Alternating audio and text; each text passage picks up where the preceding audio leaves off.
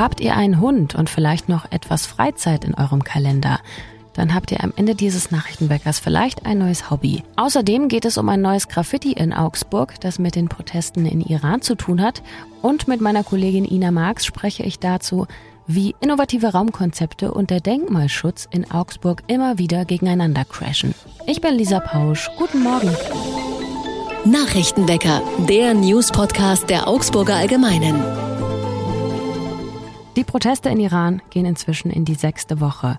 Auslöser war ja der Tod der jungen kurdischstämmigen Jinnah Mahsa Amini, die von der Sittenpolizei festgenommen worden war, weil ihr Kopftuch zu locker saß und die wohl in Haft getötet wurde. Die Menschen protestieren also nicht nur gegen die Kopftuchpflicht, sondern auch gegen das gesamte Regime. Und in sozialen Medien gibt es Videos von Frauen, die zum Beispiel in der U-Bahn tanzen, so wie es sonst nur im privaten, familiären Raum möglich ist. Oder die ohne Kopftuch zum Beispiel einfach in einem Café sitzen. In Augsburg gibt es nun an der Hall of Fame, einer Wand im Univiertel, ein riesiges Wandbild von Mahsa Amini. Gemalt hat das die 20-jährige Künstlerin Tosca Kumlin. Als sie an dem Graffiti gearbeitet hat, seien auch zwei junge Frauen und Männer aus Iran vorbeigekommen und haben geweint. Das hat Tosca unserer Redaktion erzählt. Die Augsburger Künstlerin ist auch Stipendiatin des Augsburger Vereins Die Bunten und wurde mit kostenlosen Spraydosen gesponsert. Auch zum Krieg in der Ukraine will sie noch ein Wandbild malen. Haltet also die Augen offen. Tosca unterschreibt ihre Graffitis immer mit Tossa. Erinnert ihr euch? In Großbritannien haben ja rund 70 Unternehmen im September die Vier-Tage-Woche ausprobiert. Es war wohl das größte Pilotprojekt weltweit dieser Art. Die Menschen haben nur 32 Stunden gearbeitet, aber den vollen Lohn erhalten. In Augsburg steigt nun das Unternehmen MBM Innovations auf die Vier-Tage-Woche um. Aber nicht, weil es ihnen jetzt ganz konkret um die Freizeit der ArbeitnehmerInnen geht, beziehungsweise ist das nicht die aktuelle Motivation, sondern die hohen Energiepreise. Der Freitag bleibt nun für alle frei um Energie zu sparen. Die Beschäftigten sparen den Sprit beim Weg zur Arbeit und die Firma muss weniger heizen und die Maschinen laufen eben insgesamt kürzer. Von Montag bis Donnerstag wird zwischen halb sieben und 17 Uhr gearbeitet. Bei vollem Gehalt sollen das statt 40 Stunden pro Woche nur noch 39 sein. Die Stundenzahl pro Tag erhöht sich nämlich auf 9 Viertel. Erstmal soll die Testphase bis Februar laufen und die Firma erhofft sich so auch, vielleicht neue Fachkräfte zu gewinnen.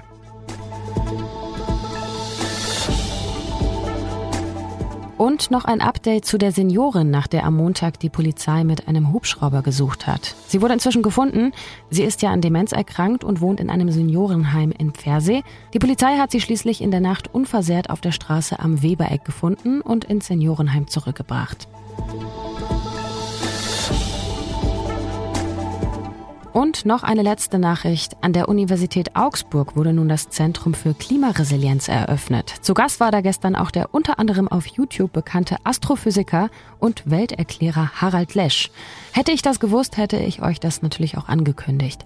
Auf jeden Fall arbeiten in Augsburg nun WissenschaftlerInnen aus acht Fakultäten von Informatik, Medizin, Wirtschafts- und Sozialwissenschaften bis zu Geschichte, Recht und Theologie, alle gemeinsam an Antworten auf die Frage, wie wir uns alle mit den problematischen Folgen des Klimawandels besser arrangieren können.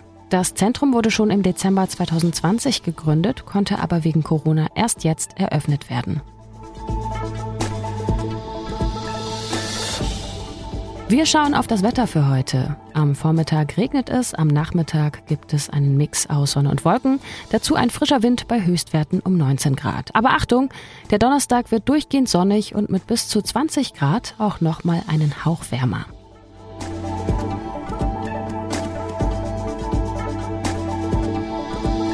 Es ist nicht immer so einfach, neue, vielleicht innovative Raumkonzepte mit dem Denkmalschutz oder anderen städtischen Auflagen zu vereinbaren. Das haben wir an dem Beispiel des Augsburger Modelabels Sportkind gesehen. Die betreiben ja seit kurzem ein Ladengeschäft am Rathausplatz und bekamen Probleme mit den Behörden, als sie in den Schaufenstern Displays anbringen wollten. Jetzt gibt es einen neuen Fall, und zwar den einer 25-jährigen Augsburger Unternehmerin.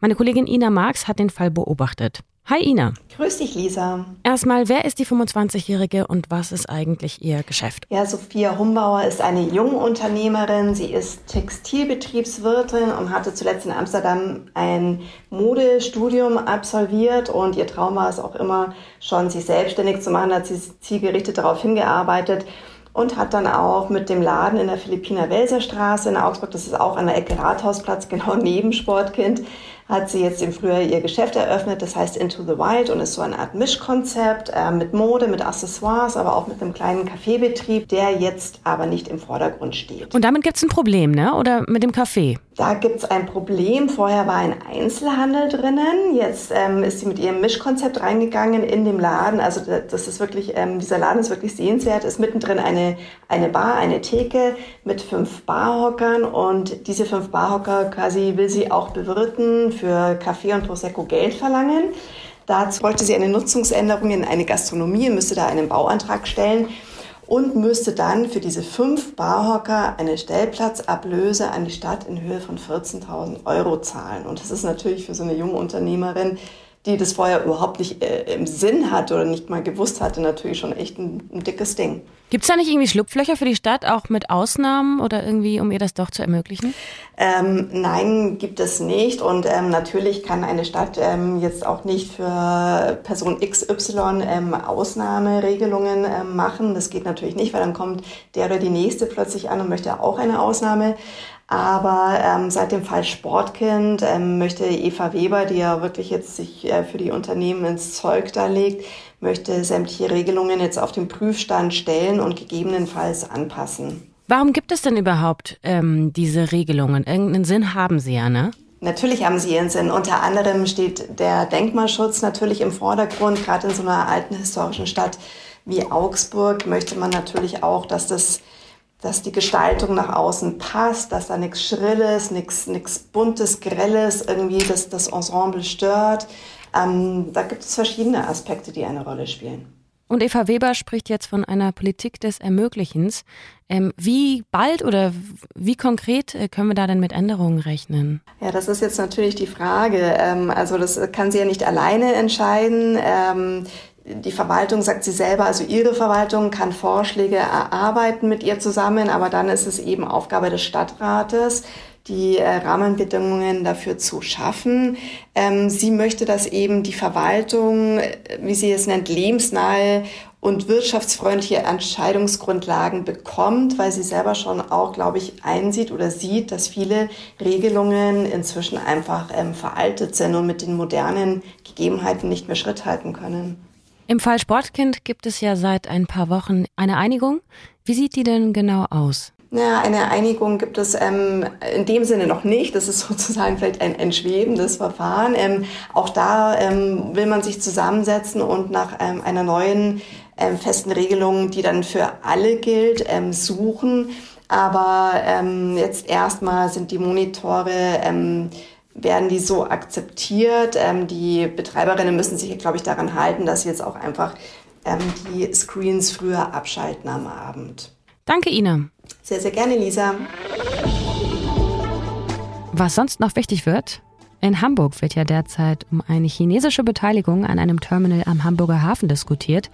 Denn es geht um kritische Infrastruktur und die Frage, ob und wenn ja, wie viel Einfluss zum Beispiel eben ein solches chinesisches Unternehmen haben kann und sollte. Bayern hat nun vorsichtshalber eine ganz klare rote Linie gezogen. Staatskanzleichef Florian Herrmann von der CSU erklärte gestern, solche Entscheidungen werden für Bayern bzw. für die bayerische Infrastruktur ausgeschlossen.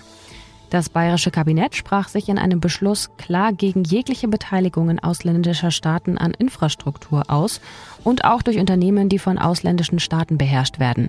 Als Beispiel nannte Hermann die sechs Binnenhäfen in Bayern, die Messe München oder die Messe Nürnberg. Sie dürften demnach nicht in die Hände von Investoren gelangen, die außerhalb der Europäischen Union stehen. Im Streit um den Hamburger Hafen zeichnet sich inzwischen ein Kompromiss ab und das chinesische Unternehmen Costco soll anstatt 35 Prozent der Anteile nun nur Anteile im Wert von 24,9 Prozent kaufen können und damit als Minderheitsaktionär keinen inhaltlichen Einfluss auf die Geschäftsführung haben.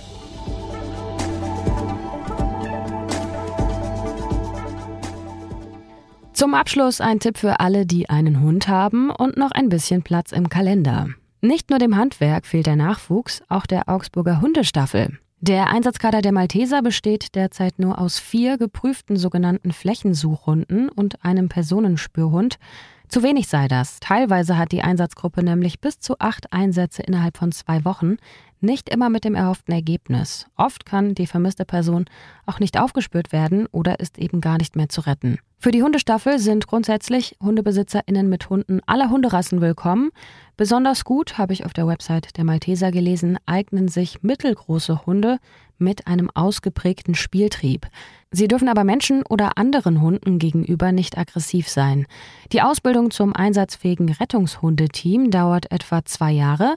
Auch das Thema Erste Hilfe ist ein wesentlicher Teil der Ausbildung, denn die HundeführerInnen werden zum Einsatzsanitäter ausgebildet, um im Ernstfall auch Vermissten direkt helfen zu können. Und man lernt zum Beispiel mit Karten, Kompass oder dem GPS umzugehen. Ja, es ist ein ebenso zeitaufwendiges wie sinnvolles Hobby. Mehr Infos zu dem Thema findet ihr auf der Website der Malteser. Einen Link dazu habe ich euch mit in die Show Notes kopiert. Das war's von mir. Ich bin Lisa Pausch und raus für heute. Morgen hört ihr an dieser Stelle meinen Kollegen Manuel André. Danke fürs Zuhören und wie immer, tschüss, baba und ahoi. Nachrichtenwecker ist ein Podcast der Augsburger Allgemeinen. Alles, was in Augsburg wichtig ist, findet ihr auch in den Show Notes und auf augsburger-allgemeine.de.